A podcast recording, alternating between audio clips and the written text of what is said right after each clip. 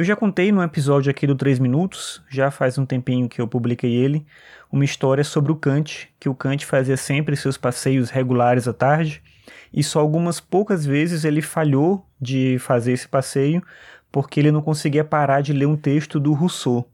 Da mesma forma, o filósofo Luc Ferry disse que se ele tivesse que salvar um texto de filosofia, só um texto, se todos os textos tivessem que se perder e tivesse que sobrar um só, ele escolheria o Discurso sobre a Origem da Desigualdade entre os Homens, que é um texto que o Rousseau publicou em 1755.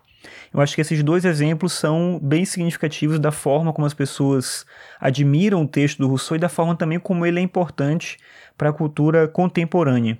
Nesse livro específico que o Luc Ferry menciona, que é o discurso sobre a origem da desigualdade entre os homens, o Rousseau traz uma questão interessante e importante para o humanismo que estava surgindo, principalmente na reflexão pós-renascimento e durante o iluminismo, que era esse contexto em que o Rousseau estava vivendo e produzindo a obra dele que é a separação entre o ser humano e os outros animais. Ou seja, o que, que difere o ser humano de qualquer outro animal. Parece uma coisa óbvia, mas o Rousseau traz uma resposta diferente do que era colocado até então. O Aristóteles ele dizia que o que difere o homem dos outros animais é que o ser humano é um animal racional. O ser humano ele pensa, ele tem inteligência e os outros animais não têm. Essa seria a diferença e até hoje muita gente utiliza essa fórmula do ser humano como o animal racional. O Descartes e muitos racionalistas colocavam outro elemento que era a questão da afetividade. De acordo com Descartes, os animais eles se diferem também dos seres humanos, na verdade, os seres humanos se diferem dos animais, porque os seres humanos têm capacidade de ter sentimentos, amor, ódio, paixão, alegria, tristeza, enquanto que os animais, na visão do Descartes pelo menos, eles são quase que como máquinas.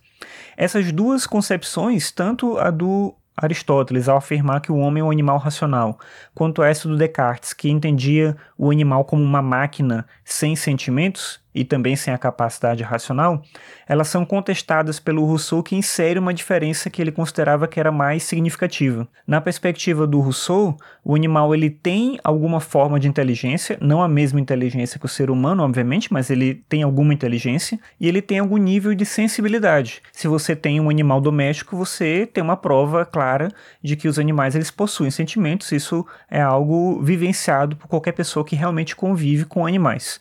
Então, o que que difere difere realmente o ser humano dos outros animais. Na perspectiva do Rousseau, essa diferença ela é dada pela liberdade. O ser humano ele é livre, ele pode escolher como ele vai agir, de que maneira ele vai agir, e os animais, os outros animais, não podem fazer isso. É isso que o Rousseau denomina como perfectibilidade. O ser humano ele pode se desenvolver durante a vida, enquanto que o animal ele nasce com uma programação biológica da qual ele não pode fugir.